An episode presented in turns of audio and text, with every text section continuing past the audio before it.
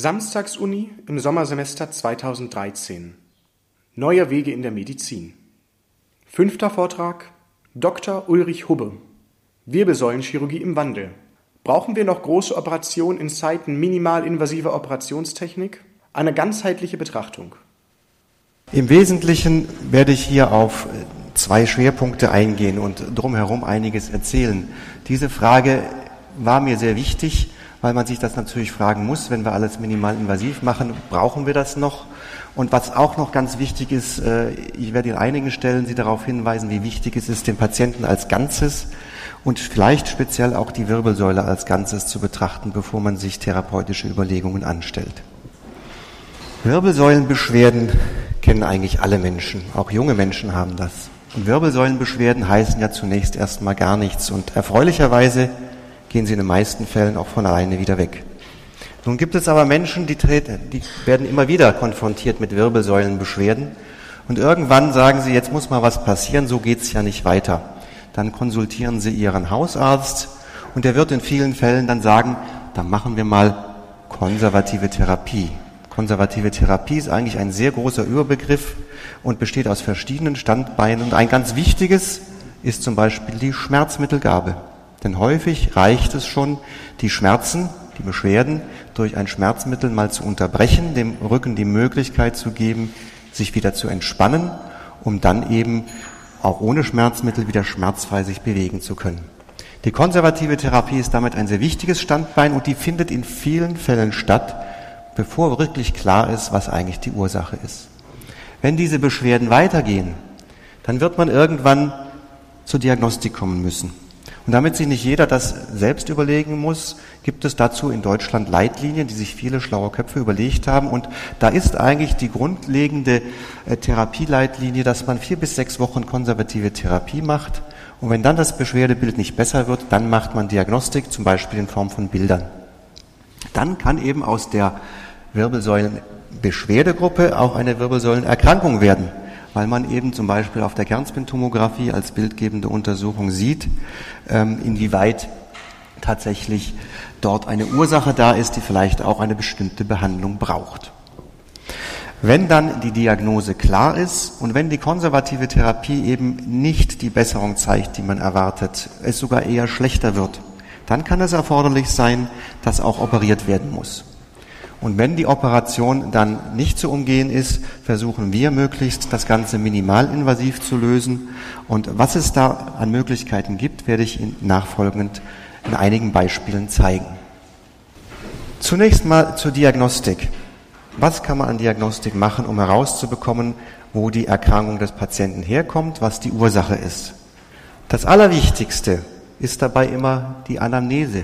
Man muss mit dem Patienten reden und sprechen. Und der Patient sagt einem in der Regel, wo das Problem liegt. Und 80 Prozent der Diagnosen kann man bereits im Gespräch mit dem Patienten schon erstellen. Das heißt, 80 Prozent der Informationen, die wirklich wichtig sind, kommen vom Patienten selbst. Zusätzlich muss man die Patienten natürlich auch noch untersuchen. Man muss spezielle neurologische Untersuchungen machen, um zu klären, ist dort schon eine Lähmung vorhanden, die muss der Patient nicht unbedingt selber merken, ist ein taubes Gefühl irgendwo vorhanden und das kann einen in die Richtung weisen, wo das Problem herkommt. Und dabei ist es ganz wichtig, dass man sich im Rahmen dieser Möglichkeiten schon ein Bild verschafft, was könnte es eigentlich sein. Denn als dritten Standpunkt der Diagnostik haben wir die Bildgebung. Nur hier gibt es ein großes Problem. Bereits ab dem 20. Lebensjahr kann ich auch bei gesunden, beschwerdefreien Menschen Veränderungen an der Wirbelsäule sehen auf den Bildern. Und wenn das der Fall ist, dann muss ich natürlich sagen, wenn ich bei einem Patienten mit Beschwerden Veränderungen an der Wirbelsäule sehe, heißt das noch lange nicht, dass das wirklich die Ursache für die Beschwerden ist. Denn Menschen ohne Beschwerden haben auch Veränderungen an der Wirbelsäule. Deswegen ist es so wichtig, dass man sich vorher ein Bild darüber verschafft, was erwarte ich eigentlich, wo könnte die Veränderung liegen, die die Beschwerden macht. Und wenn ich dann ein Bild mache und sehe, aha, das passt dazu, dann bin ich aller Voraussicht nach auf der richtigen Spur. Sodass das alles zusammenspielt und daraus dann letztlich die Diagnose wird. Wenn ich die Diagnose habe, dann bin ich schon einen Schritt weiter dann kann ich mir überlegen, wie sieht eigentlich die Möglichkeit, das zu behandeln aus? Das heißt, welche Therapie soll ich da einleiten? Das ist keineswegs immer die operative Therapie. Das werde ich an einigen Beispielen Ihnen auch noch zeigen. Über welche Erkrankungen reden wir, wenn wir über Wirbelsäulenerkrankungen sprechen? Nun, die allergrößte Gruppe sind sicher die degenerativen Erkrankungen. Dann zollen wir einfach Rechnung, dass wir eben seit einigen hunderttausend Jahren auf zwei Beinen gehen, die Wirbelsäule in einer ganz anderen Art belasten, als das früher war. Wir zollen dem Rechnung, dass wir heutzutage viele Tätigkeiten im Sitzen haben mit wenig Bewegung. Und das sieht man auch in der Bevölkerung. Es ist heute nicht mehr der Bauarbeiter, der schwer tragen muss, der Wirbelsäulenpatient ist, sondern es ist heute sehr häufig derjenige, der den ganzen Tag an seinem Schreibtisch arbeitet. Deswegen ein Tipp auch für die Leute, die immer mal wieder fragen, was kann ich eigentlich tun? Das Wichtigste ist, bleiben Sie in Bewegung. Holen Sie sich Ihren Kaffee selber. Öffnen Sie die Post mal im Stehen, am Stehpult. Solche Dinge erleichtern Ihnen das Leben, was Ihren Rücken angeht. Gut, der Bandscheibenvorfall haben Sie sicherlich alle schon gehört, ist eine typische Erkrankung degenerativer Art, tritt üblicherweise bei den etwas jüngeren Menschen auf, wo die Bandscheiben noch sehr viel Wasser enthalten, sehr flexibel sind. Im zunehmenden Alter trocknen sie dann mehr aus und dann äh, tritt das eben nicht mehr häufig auf, dass Bandscheibenmaterial austritt und auf Nerven drückt. Dafür kommen dann die Wirbelkanalstenosen zum Tragen und das werde ich nachher noch erklären, worum es da geht. Aus einer Stenose oder Veränderung der Bandscheibe kann sich eine Instabilität entwickeln und Veränderungen der Gesamtwirbelsäule können zu einer Bilanz, äh, einer Balancestörung der Wirbelsäule führen. Und was das bedeutet, werden Sie am Schluss auch noch sehen. Daneben gibt es natürlich andere Erkrankungen, wie zum Beispiel Unfälle, die die Wirbelsäule betreffen können, Entzündungen oder auch Tumoren. Das sind aber Erkrankungen, die sind sehr viel seltener an der Wirbelsäule anzutreffen. Darauf gehen wir heute auch nicht ein. Der Bandscheibenvorfall ist sicherlich in aller Munde, wird immer wieder darüber berichtet. Wir haben unser Dreieck der Diagnostik und hier wären Befunde in typischer Weise zum Beispiel, der Patient erzählt, es schmerzt, es kribbelt und es breitet sich genau an einer Stelle aus, zieht bis in den Großzeh nach vorne, ganz typisch. Dann wissen wir schon, das betrifft am ehesten den L5-Nerv. Dann haben wir schon die erste Idee, in welchem Bereich könnte vielleicht ein Problem liegen. Wenn wir dann den Patienten untersuchen, stellen wir fest, der Muskel, der den Fuß nach oben hebt, auch vom L5-Nerv versorgt, hat ein Problem. Dann ist die Verdachtsdiagnose schon etwas erhärtet. Dann sind wir in dem Bereich, wo wir sagen, jetzt machen wir auch ein Bild und wenn wir dann tatsächlich sehen, es ist ein Bandscheibenvorfall in der Höhe zwischen dem vierten und fünften Lendenwirbelkörper, der dann auch auf den Bildern ganz eindeutig auf den L5-Nerv drückt, dann haben wir eine Diagnose, wo wir sagen können, das ist aller Voraussicht nach auch die Ursache dieser Beschwerden, sodass wir dann auch eine Diagnose haben. Der Bandscheibenvorfall, das ist die Ursache dieser Beschwerden. Und dann können wir im nächsten Schritt uns Gedanken machen, wie behandeln wir das.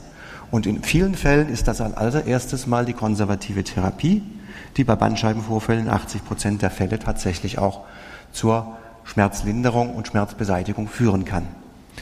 Wenn das nicht hilft oder wenn die Beschwerden schlimmer werden oder wenn zum Beispiel die Lähmung des Fußes so stark ist, dass der Muskel gar nicht mehr funktioniert, wo man rasch handeln muss, damit der Muskel eine Chance hat, sich wieder zu erholen, dann kommen wir zur Operation und da muss man sich dann Gedanken machen, wann muss man diese Operation machen, wie soll man sie machen und da hängt es eben ganz davon ab, wenn es dringend ist, machen wir sie sofort am selben Tag und wenn es planbar ist, dann wird man einen Termin finden, der für den Patienten und auch für unsere Planung vernünftig ist und das ist in Deutschland erfreulicherweise innerhalb ein bis zwei Wochen. Ich habe gerade mit Kollegen aus England gesprochen, da dauert der OP-Termin dann neun Monate.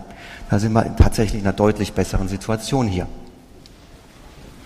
Der Bandscheibenvorfall das ist ein relativ typisches Bild. Sie sehen also, Bilder sind ganz einfach zu interpretieren. Das, was seitengleich ist, ist normal und das, was nicht seitengleich ist, ist das Problem. In dem Fall der Bandscheibenvorfall.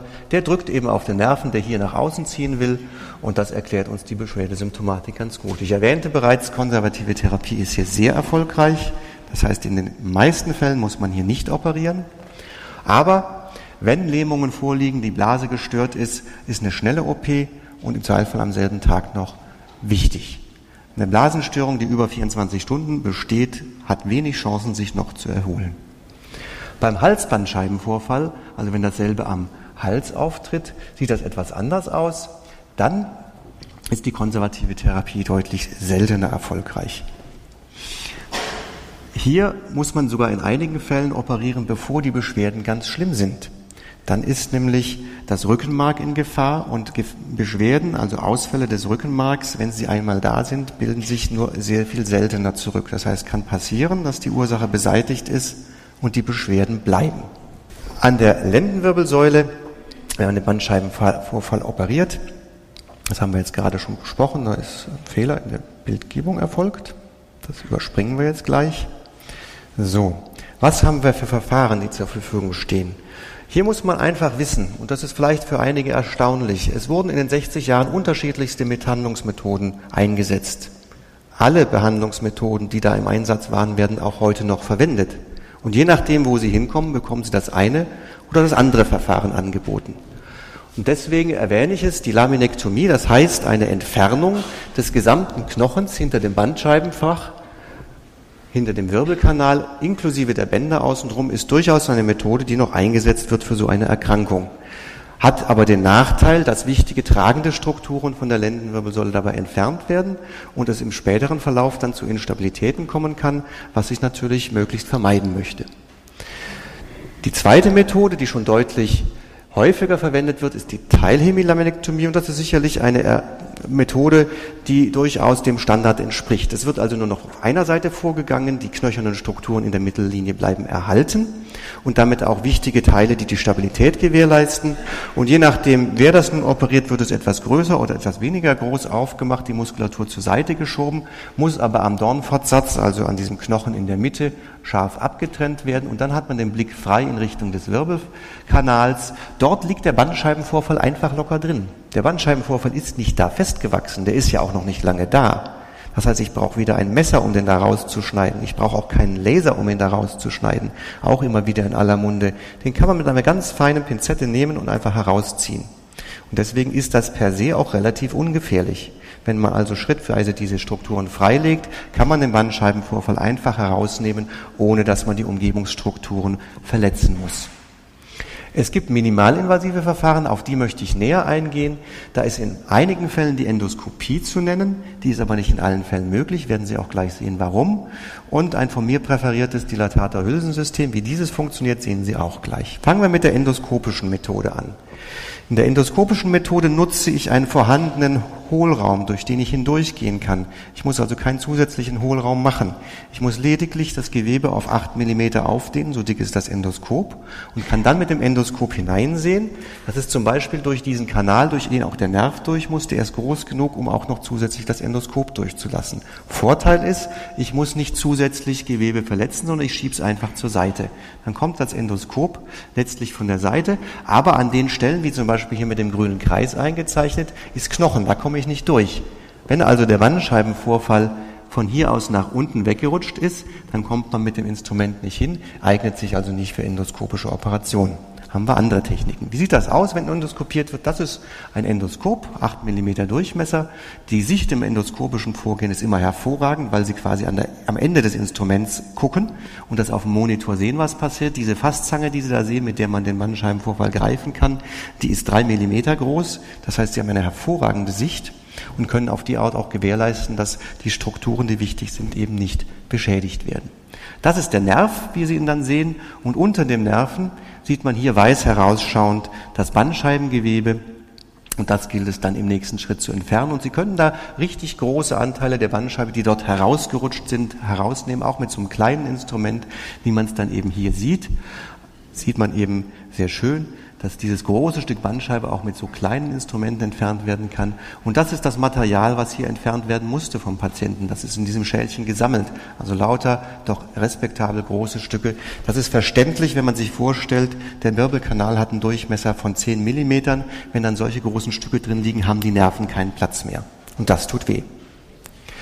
Zurück bleibt ein sehr kleiner Schnitt und der Patient kann sich auch sehr schnell mobilisieren. Die Begleitverletzungen und damit auch Begleitschwierigkeiten des Patienten sind minimal. Wenn es dann nicht geht, weil zum Beispiel der Bandscheibenvorfall, was eben sehr häufig ist, hinter diese knöchernen Strukturen gerutscht ist, dann setzen wir gerne das Dilatator-Hülsensystem ein. Und das funktioniert ähnlich. Man dilatiert, man dehnt die Muskulatur auf, sodass man die nicht, wie bei dem anderen Verfahren erwähnt, hier vom Knochen abtrennen muss und hat dann eben die Möglichkeit, durch eine dünne Hülse hindurchzuschauen So sieht das beim Patienten tatsächlich auf, wenn das aufgedehnt ist. Die Dilatatoren werden entfernt und dann schaut man durch so eine Hülse mit dem Mikroskop hindurch. Und wenn man das gewohnt ist und im Live-Bild ist es auch noch etwas einfacher, kann man erkennen, dass das der Nerv ist und dass da unten das Bandscheibenmaterial liegt. Und wenn Sie jetzt genau hingucken, im nächsten Schritt ist das Bandscheibenmaterial entfernt, einfach mit der Zange genommen herausgenommen. Dann ist der Nerv frei und wenn der Patient aufwacht, ist der Schmerz im Bein weg. Das ist immer ein ganz, ganz wichtiges und gutes Zeichen. Wenn der Druck vom Nerven weg ist, ist der Schmerz weg. Die Lähmung, die vielleicht noch bestanden hat und insbesondere das taube Gefühl brauchen häufig deutlich länger, aber dann weiß man schon, die Operation war erfolgreich, weil der Schmerz weg ist. Zurück bleibt auch hier ein sehr kleiner Hautschnitt und entsprechend, weil die Muskulatur nur gedehnt wurde und nicht wirklich zerschnitten wurde, ist das sehr schonend. Hier nochmal im Video, dass man das noch etwas besser äh, plastischer sehen kann. Es wird also ein sehr kleiner Hautschnitt gemacht und dann sehen Sie jetzt gleich, wie diese Instrumente die Muskulatur aufdehnen. Man kann damit auch tasten, dass man exakt an der richtigen Stelle ist. Die Position der Operation wird während der Operation durch ein Röntgengerät überprüft, sodass man exakt weiß, wo man hin muss. Und jetzt wird die Muskulatur aufgedehnt. Zum Schluss wird diese Hülse eingeführt. Und das ist dann das Instrument, durch das ich dann mit dem Mikroskop hindurchsehen kann und dann auch wieder einen sehr guten Blick und stark vergrößerten Blick auf die Details habe werden jetzt gleich den Blick durch die Röhre sehen. Da sieht man dann den knöchernen Rand des Wirbelbogens. Hier muss man, wenn der Bandscheibenvorfall darunter liegt, häufig ein kleines Stückchen entfernen, was an der Stabilität des Wirbels aber tatsächlich nichts verändert. Man kann sich dann davon überzeugen, dass der Bandscheibenvorfall entfernt ist. Und wenn Sie jetzt darauf achten, was passiert hier in diesem Video, wenn man das Material entfernt, dann ist das tatsächlich die Realität. Die Muskelfasern legen sich wieder an und sind eben nicht beschädigt und dadurch tut es auch nicht weh, wenn man sich danach bewegt. Das war das, was ich zum Bandscheibenvorfall sagen wollte. Die zweite wichtige Erkrankung sind die Wirbelkanalstenosen. Und hier möchte ich mal darauf eingehen, worum es sich da eigentlich handelt. Das ist eine Erkrankung, die sehr einfach und sehr klar an den Beschwerden erkannt werden kann. Das ist eben das, was ich meinte. Wenn mir der Patient erzählt, ich kann nur eine bestimmte Strecke gehen, nach der Strecke geht's gar nicht mehr. Ich muss mich nach vorne beugen, ich muss mich idealerweise hinsetzen. Wenn ich mich ein bisschen erholt habe, kann ich wieder genau dieselbe Strecke gehen. Dann ist das ein ganz typisches Zeichen. Die Schmerzen werden schlimmer, wenn sie aufrecht sind, also bergab gehen, geht schlechter als bergauf gehen. Nordic Walking Stütte gehen besser. Der Einkaufswagen zum Abstützen genutzt, verbessert die Lage. Und der Patient berichtet auch in ganz typischer Weise, ich verstehe es gar nicht. Ich kann 30 Meter gehen und 30 Kilometer Fahrrad fahren. Aber vorm Übergebäude auf dem Fahrrad geht eben sehr viel besser.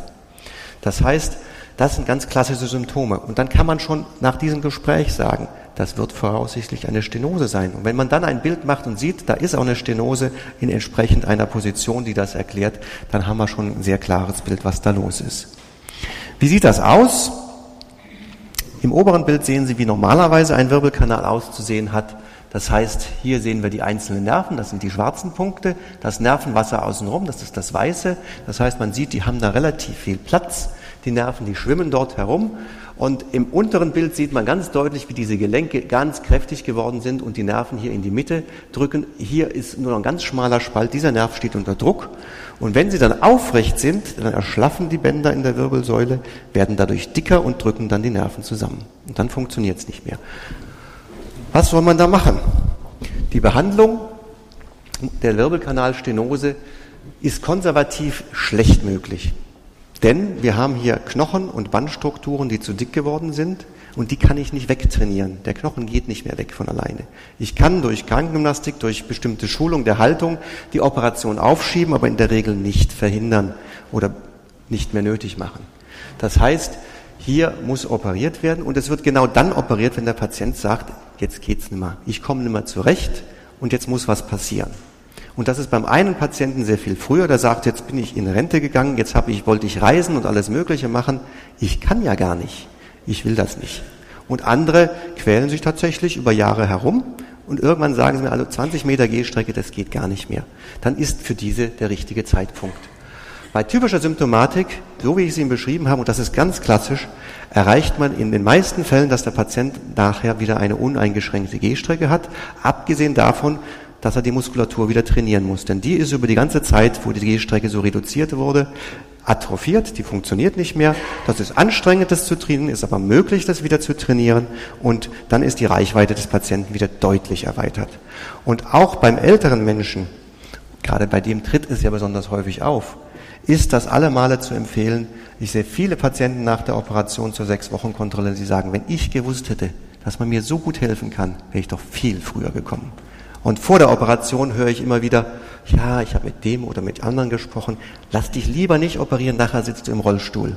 Das stimmt nun definitiv nicht.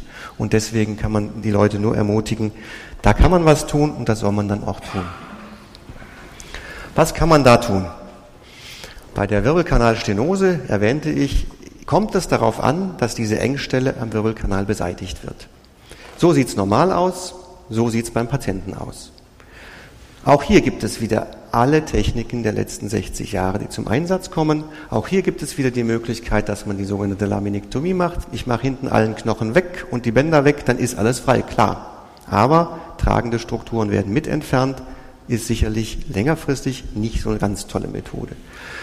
Sehr viel besser, hier sieht man dann eben, diese Anteile vom Knochen sind entfernt, die Bänder auch, aber die Stenose ist entfernt. Das heißt, es geht dem Patienten erstmal besser.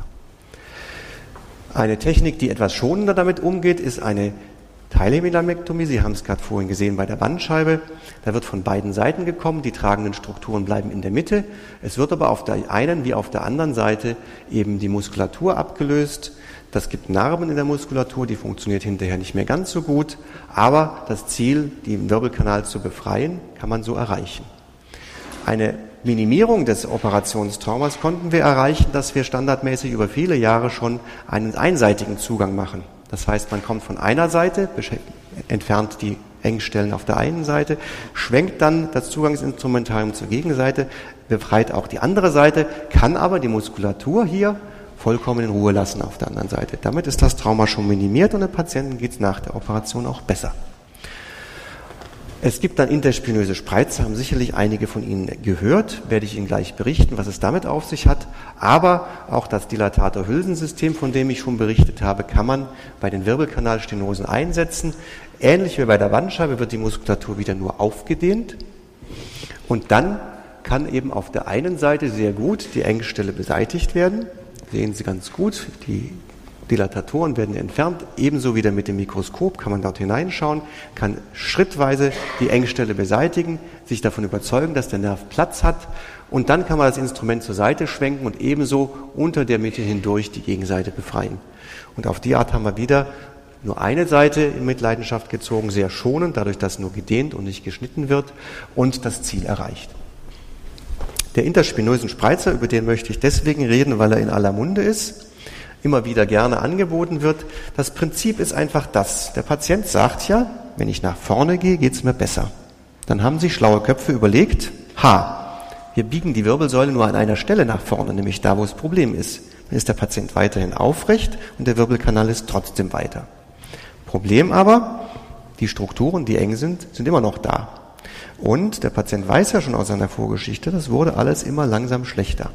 Und das ist das Problem, auch wenn ich das hinten aufdehne, das heißt hier die beiden Knochen auseinanderdrücke, die eigentlich nicht dafür gemacht sind, Druck auszuhalten, sondern die eigentlich an einem Band, von einem Band gezogen werden, dann funktioniert das vorübergehend und in der Regel nach ein, zwei Jahren ist die Situation wieder die alte. Kann also sein, dass ein Patient, dem es wirklich sehr schlecht geht, wo man sagt, die Narkose, das ist alles sehr gefährlich, dann kann man innerhalb von 15 Minuten so ein Teil implantieren. Aber muss wissen, das ist keine Lösung auf Dauer. Es kommt noch eine Operation auf Sie zu. Wie sieht das aus? Wenn das implantiert ist, sieht das etwa so aus. Das heißt, hinten steckt eben etwas dazwischen. Sie sehen aber schon, das Implantat hat sich hier schon leicht reingearbeitet. Das ist schon ein bisschen in den Knochen reingegangen. Und das ist das, was wir immer wieder sehen, sodass wir eben in vielen Fällen, trotzdem schon so ein Implantat drin ist, im Verlauf noch operieren müssen. Und dann erreichen wir eben das, was ich Ihnen beschrieben habe. Wir kommen von einer Seite und können die Stenose auf beiden Seiten entfernen und dann wird auch dauerhaft das Problem beseitigt sein. Dauerhaft muss ich ein bisschen einschränken. Wir wissen schon, dass eine Stenose auch wiederkommen kann. Das heißt, wir haben Patienten gehabt, da haben wir Bilder gehabt, die Stenose war komplett weg. Nach zwei Jahren waren sie wieder da und die Stenose war wieder da. Das kann vorkommen, das ist aber selten. Und das ist dann, wenn diese Stenose eigentlich auf einer größeren Instabilität beruht. Und was das ist, erkläre ich Ihnen gleich. Nur könnte man sagen, dann behandeln wir die Instabilität doch gleich bei allen Patienten. Aber Sie werden sehen, die Operation ist dann deutlich größer und da das weniger als zehn Prozent der Patienten sind, die nachher noch eine weitere Behandlung brauchen, macht es sicher keinen Sinn, jeden Patienten mit einer Stenose gleich zu stabilisieren. Aber auch da möchte ich hinzufügen, es gibt durchaus Kliniken, in denen wird das so gemacht. Gut, Kommen wir jetzt also zur Instabilität. Die Instabilität ist eine Situation, hier ist ein Bild davon, das ist der eine Wirbelkörper, das ist der andere Wirbelkörper und irgendwann mal waren die Wirbelkörper so, so haben die gehört, die standen direkt übereinander. Und hier ist es eben dazu gekommen, dass die Strukturen, die das halten sollen, die Bänder- und Knochenstrukturen, von denen ich Ihnen erzählt habe, die hinten wichtig sind, die sind schlaff geworden, die Belastung ist sehr hoch an der Wirbelsäule, müssen Sie sich vorstellen, wenn Sie am ausgestreckten Arm ein Gewicht von 10 Kilo halten, erzeugen Sie ein Gewicht in der Bandscheibe von 100 Kilo. Und das ist nur das 10 Kilo Gewicht. Ihr ganzes Körpergewicht ist ja noch zusätzlich da. Das heißt, Kräfte an der Wirbelsäule sind sehr, sehr hoch. Und dieses Problem kann man nur dadurch beseitigen, dass man diese Bewegung des Wirbels, die Überbeweglichkeit, das ist das, was den Rückenschmerz macht. Und es wird so lange wehtun, bis diese Überbeweglichkeit weg ist. Das ist der Grund, warum eine konservative Behandlung eben auch das Problem in der Regel nicht lösen kann. Sie können Ihre Muskulatur kräftig trainieren, aber die wird es auf die Dauer nicht schaffen, diese Kräfte zu halten. Das heißt, bei, bei, typischer Symptomatik, auch da muss man mit dem Patienten sprechen, es muss eben eine klassische Symptomatik dafür sein, hat man sehr gute Ergebnisse, wenn die Beweglichkeit weg ist, ist auch der Schmerz weg. Und auch hier ist es so, dass es in fast allen Fällen keine Operation, wo man sagen muss, wenn Sie nicht in den nächsten zwei Wochen kommen, dann wird es so schlimm sein, dass wir es nicht mehr reparieren können, sondern es ist in aller Regel so, dass der Patient sagen kann, nö, ich komme noch zurecht, dann schieben wir es auf. Und wenn der Patient sagt, nee, jetzt geht's gar nicht mehr, dann ist der richtige Zeitpunkt. Und der ist für jeden Patienten anders. Die Behandlung sieht so aus, dass man das tatsächlich mit sehr großen Schrauben fixieren muss. Und wie das funktioniert, zeige ich Ihnen jetzt.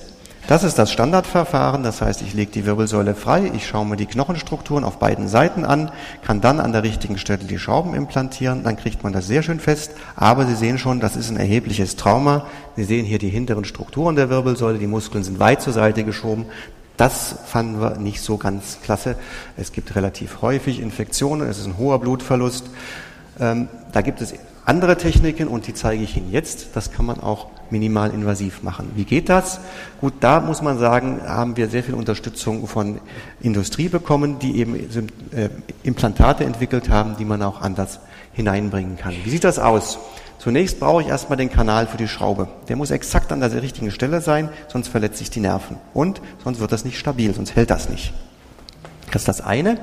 Und dann vergesellschaftet ist das in aller Regel mit einer Stenose. Das heißt, die meisten Patienten mit einer Instabilität haben auch eine Stenose.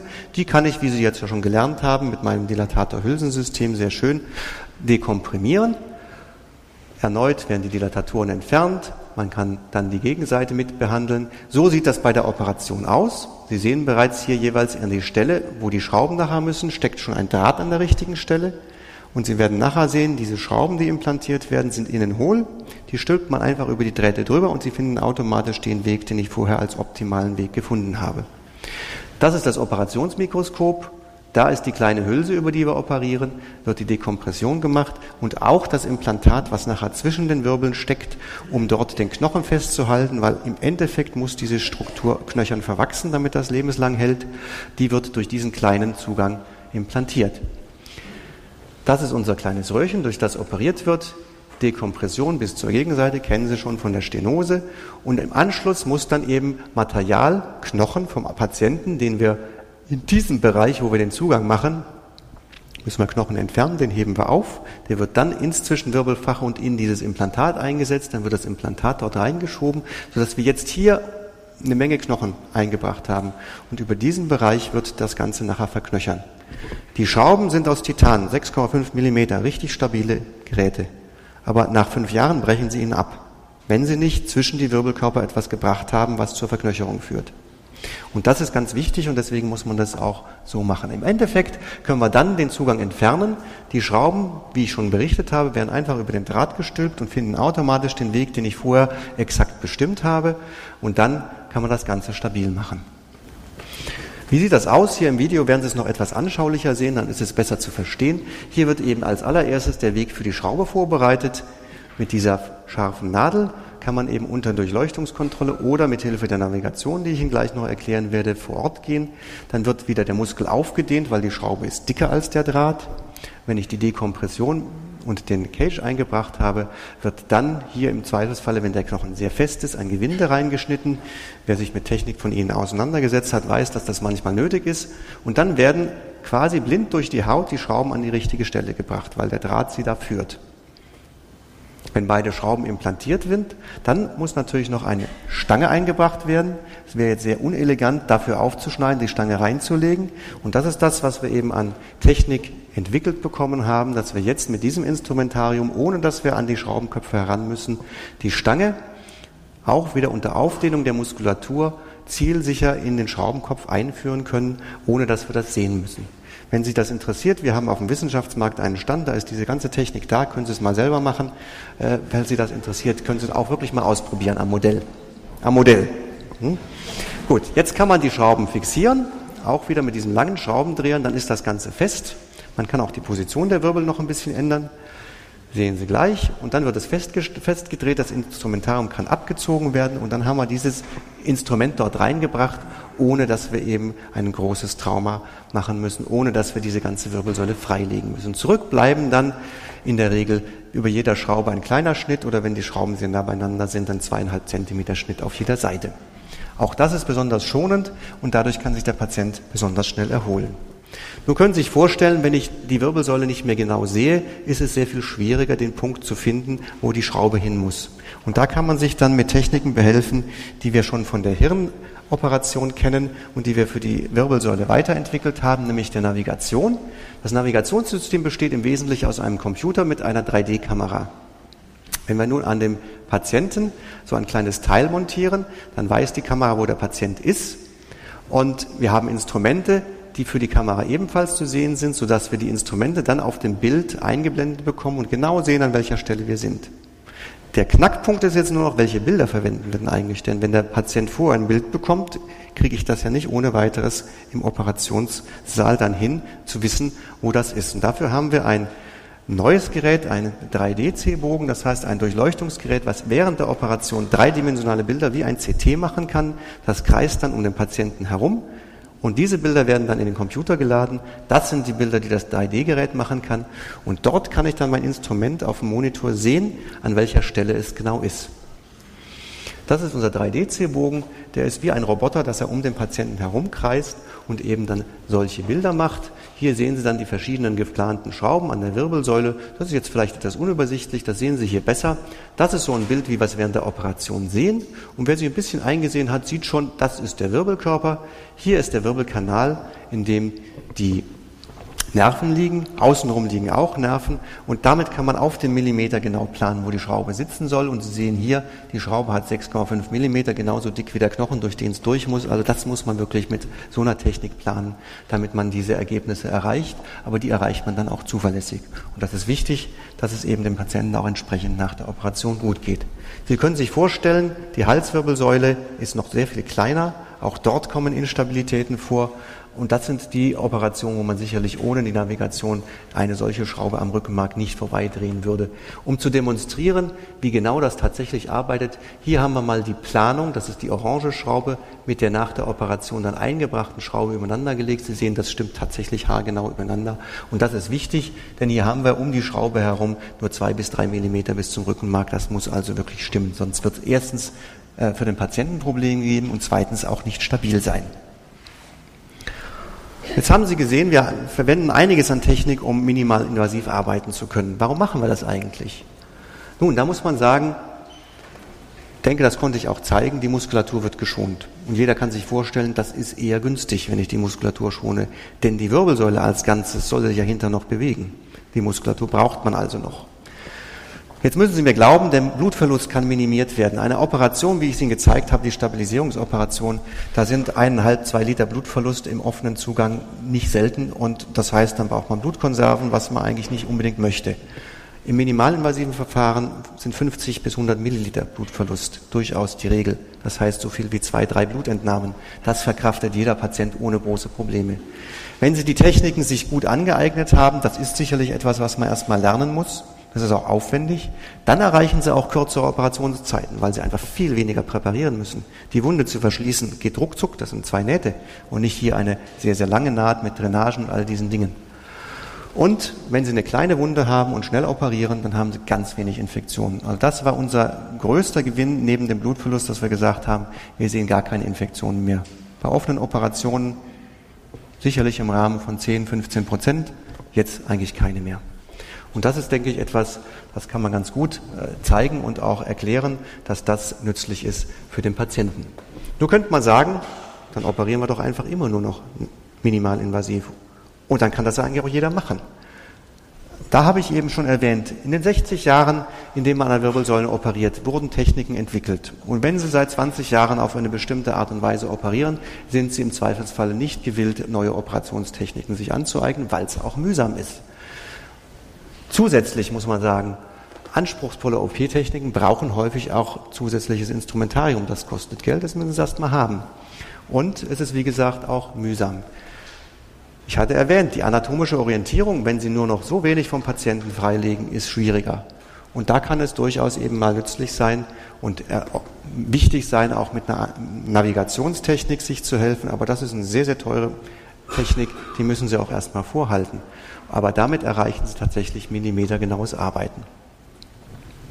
Es gibt aber auch noch andere Gründe, warum man nicht alles und immer minimalinvasiv arbeitet. Auch wir sehen Patienten, wo wir sagen, minimalinvasiv ist nicht richtig für diesen Patienten.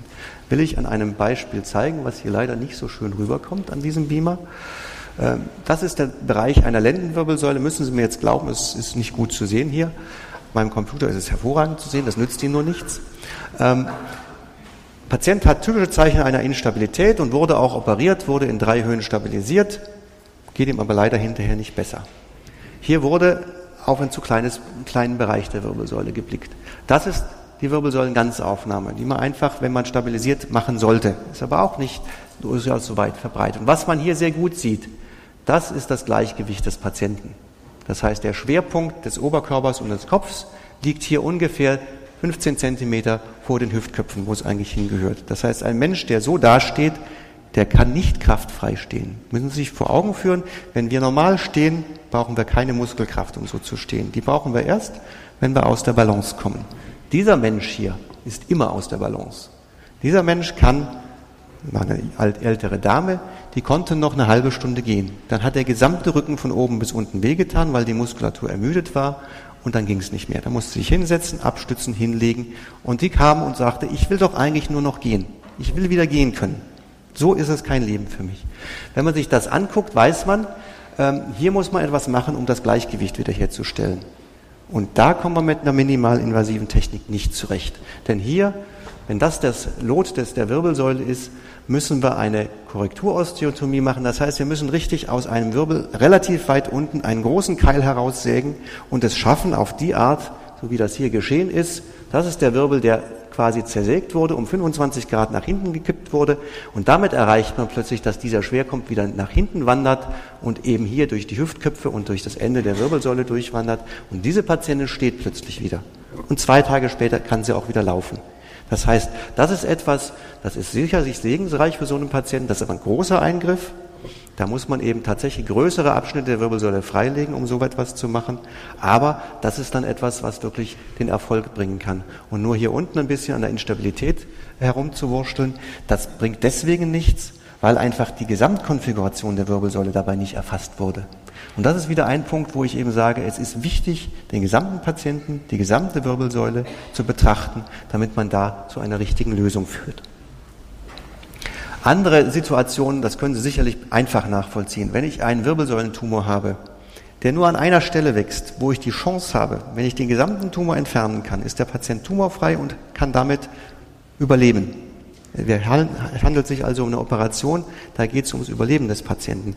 Dann wird man im Zweifelsfalle maximal invasiv arbeiten. Das heißt, von vorne, von hinten gleichzeitig operieren, dass wirklich alles vom Tumor entfernt werden kann. Da spielt es keine Rolle, ob ein bisschen Muskeltrauma außenrum ist. Denn da geht es darum, ob der Patient einfach die nächsten Jahre überlebt oder nicht. Und dann macht es durchaus Sinn, große Operationen zu machen, um dieses Ziel zu erreichen. Es gibt Situationen, wo aufgrund von Tumoren oder auch von Unfällen oder Entzündungen ganze Wirbelkörper oder auch mal zwei kaputt gegangen sind. Die kann man dann auch nicht einfach so von hinten so ein bisschen behandeln. Da muss man im Zweifelsfall den Wirbelkörper ersetzen durch ein Implantat von vorne, muss die Wirbelsäule stabilisieren durch Implantate von hinten die man vielleicht auch wieder minimalinvasiv einbringen kann. Aber da kann eine große Operation wichtig sein, um auch wieder die Gesamtstatik der Wirbelsäule herzustellen. Und das sind auch Fälle, wo man offen operieren muss, genauso wie Revisionsfälle, wenn bereits Metall eingebracht ist und neue Probleme entstehen, dann muss ich das alte Metall freilegen, um dort anzuknüpfen. Und das geht auch nur, indem ich offen operiere. Zusammenfassend denke ich, konnte ich Ihnen doch zeigen, dass es wichtig ist, bei den neuen Techniken, die wir zur Verfügung haben, das Ganze zu betrachten, den Patienten in seiner Ganzheit zu betrachten, damit wir dann zu einem guten Ergebnis führen. Vielen Dank.